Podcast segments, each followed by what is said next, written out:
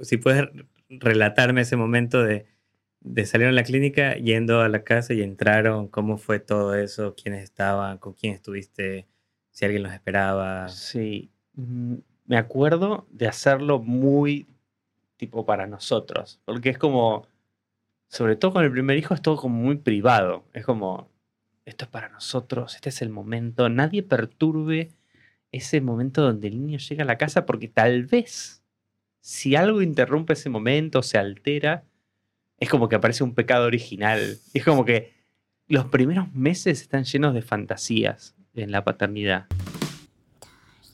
Tres, cuatro, cinco, pocas. Hola, hola, soy, bueno, era Cristian, ahora soy el papá de Oliver. Hola, soy conocido por muchos nombres Juan Chipo Nini, pero hoy conocido como el papá de Aurora, el papá de Leticia.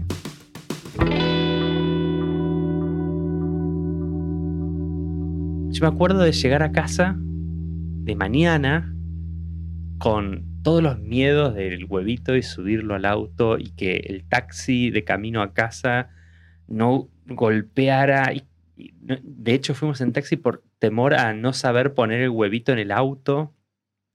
Y llegamos a la casa y entramos y estaban las gatas. Tenemos dos gatas.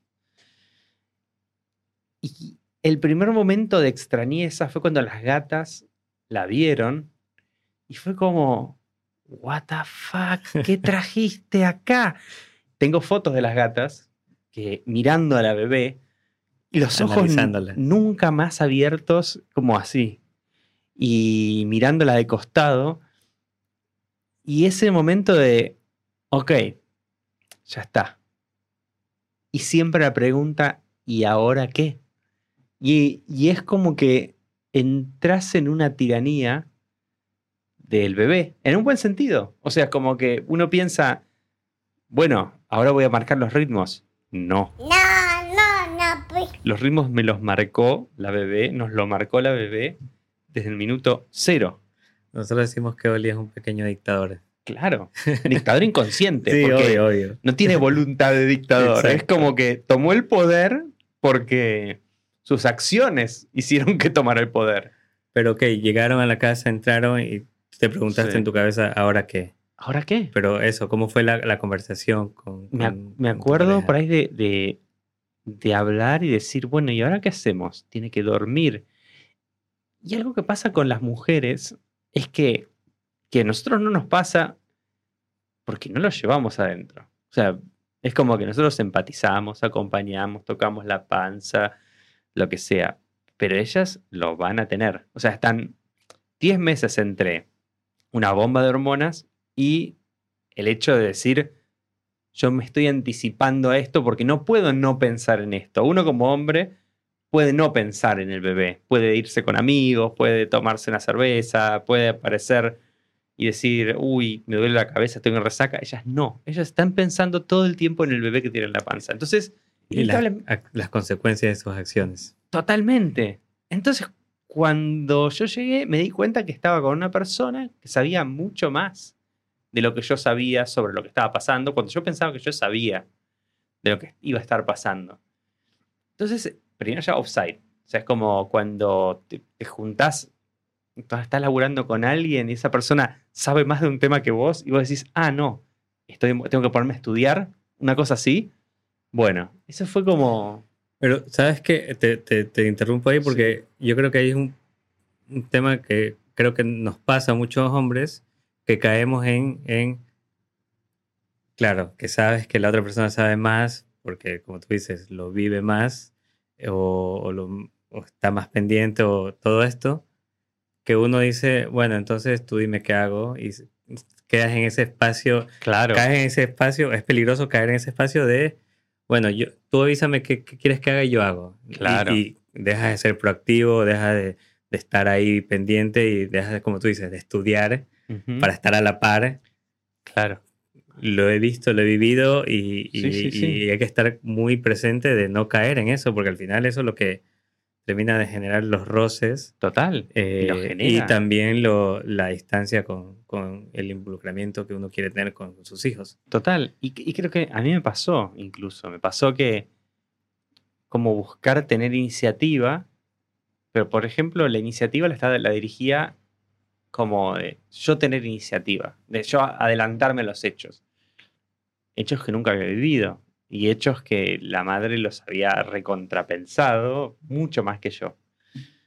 Entonces, como que hay algo que, uno termina aprendiendo con la paternidad, que es la frustración de no sé qué hacer. Y, y parte de decir, bueno, decime qué hago, es parte de la frustración de no sé qué hacer.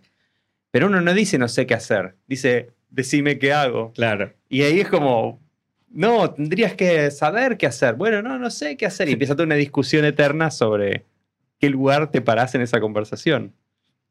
¿Cómo fue el, Tuviste que este momento lo hiciste muy íntimo cuando Claro. llegó- llegaron a la casa. Sí. ¿Cómo fue la primera visita? ¿Quién fue? ¿Cómo, cómo fue esa interacción No, mirá, no con- sé- contigo al menos? So- Sobre todo desde tu lado como hombre, ¿no? ¿Cómo lo viviste? Porque, como lo dijiste en el episodio anterior, es como uno en un momento de los primeros meses es un accesorio. sí. Somos los padres de... Es que sí. Entonces, ¿cómo fue esa primera visita? La primera visita fue un estado total de paranoia completo en la pareja, donde era, no lo despierten, no la despierten, no le hablen, no le hablen muy fuerte, debe estar sintiendo, hasta esta altura no ve, no reconoce rostros. Entonces uno es como que, la diferencia por ahí de nuestros padres que tenían, toda la- tenían como la intuición, pero no la teoría, nosotros tenemos toda la teoría y está todo como muy cerebral, todo. Y fue absoluta paranoia. Era como, no le hablen cerca, no le digan esto, no le digan lo otro. No sé. Pero por ahí fue una experiencia muy personal. Vos, vos como, por ejemplo, ¿cómo fue la, la llegada a casa? O sea que en mi caso fue bastante distinto porque primero estábamos en pandemia, eh, en plena pandemia, Claro. eh, estaba en la parte heavy y nosotros estuvimos tres días en la clínica donde no podíamos recibir ni siquiera visitas. Yo pude estar como, como padre, pero mis padres, yo tuve que salir de la clínica como que a, a verlos y almorzar con ellos, que nuestros padres vinieron de Ecuador, ¿Época de pandemia? Eh, 2021.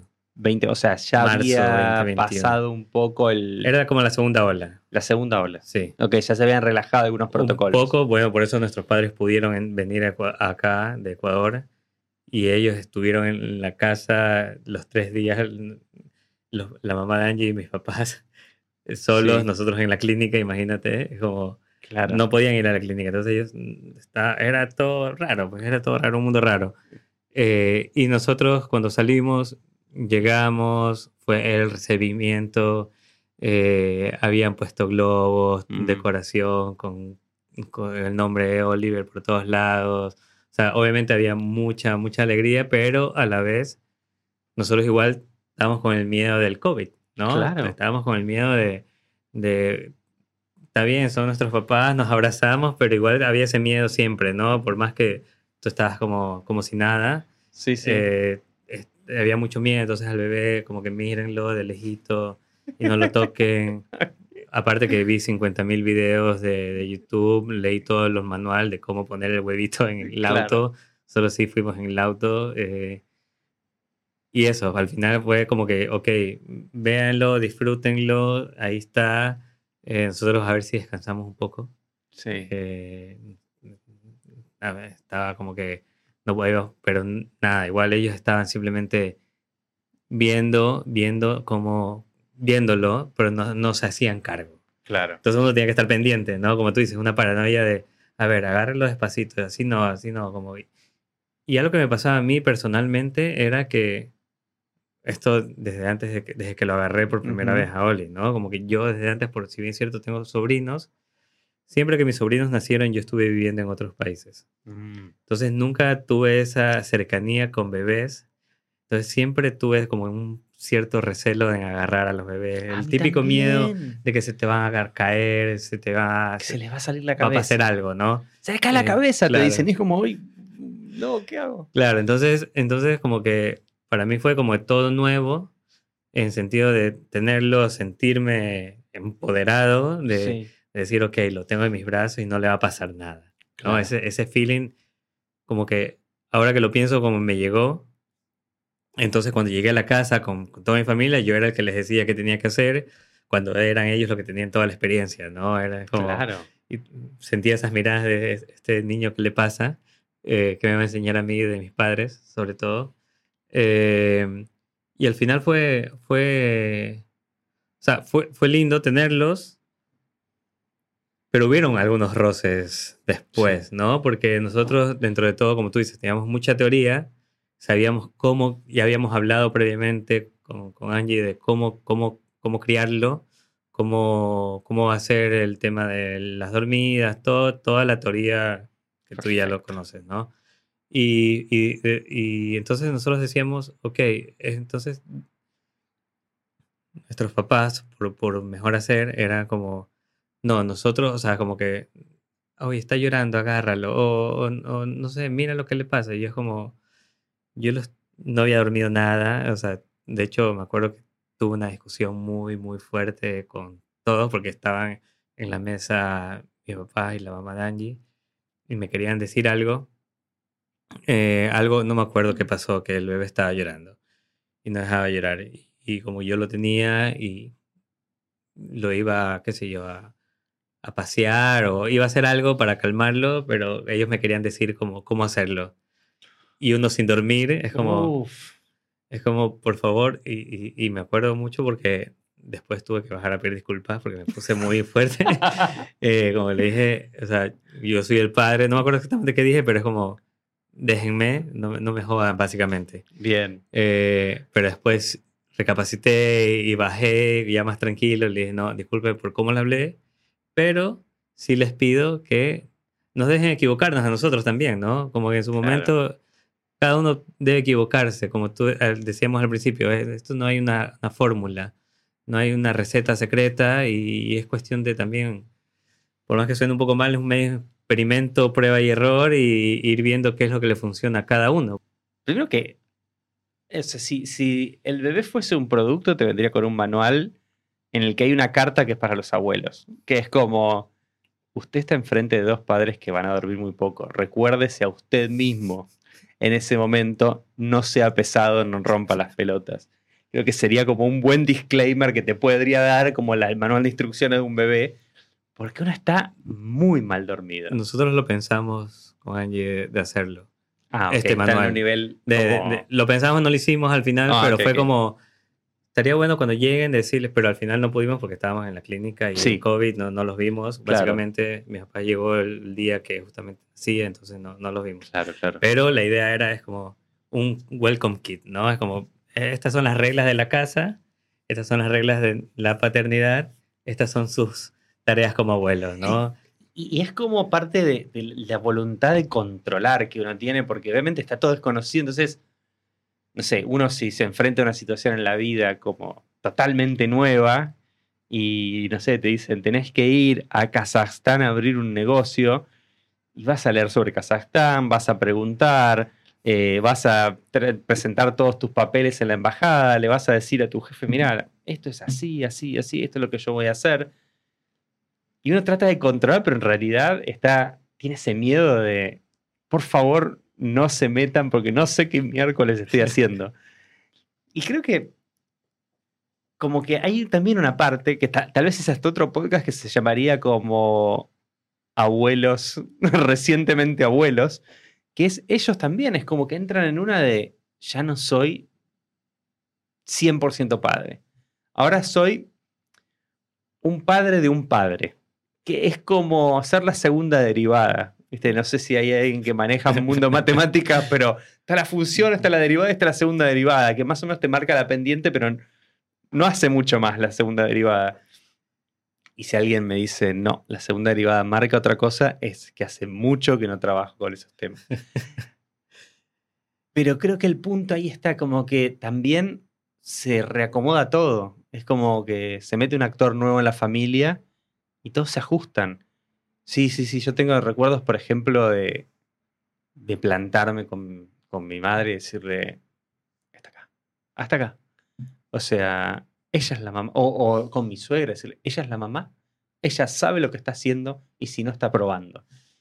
Y creo que es como un momento de autoafirmación. O sea, como que es el momento donde, bueno, sos padre. Ya defendiste a tu hijo por primera vez frente a los embates del entorno. Entonces es como Claro, un claro. primer tipo... Si fuese un juego, te daría un, un unlocked. ¿Viste? Como you have unlocked. Claro, tipo, un nivel, ya está Claro, en otro estás nivel. en el nivel 2 de padre. Ya fuiste padre y ahora marcaste un límite. Ya lo cuidaste. Ya lo cuidaste, marcaste un límite. Mal, bien, mal dormido, bien dormido. Marcaste un límite. Uf, se puso seria la cosa, ¿no?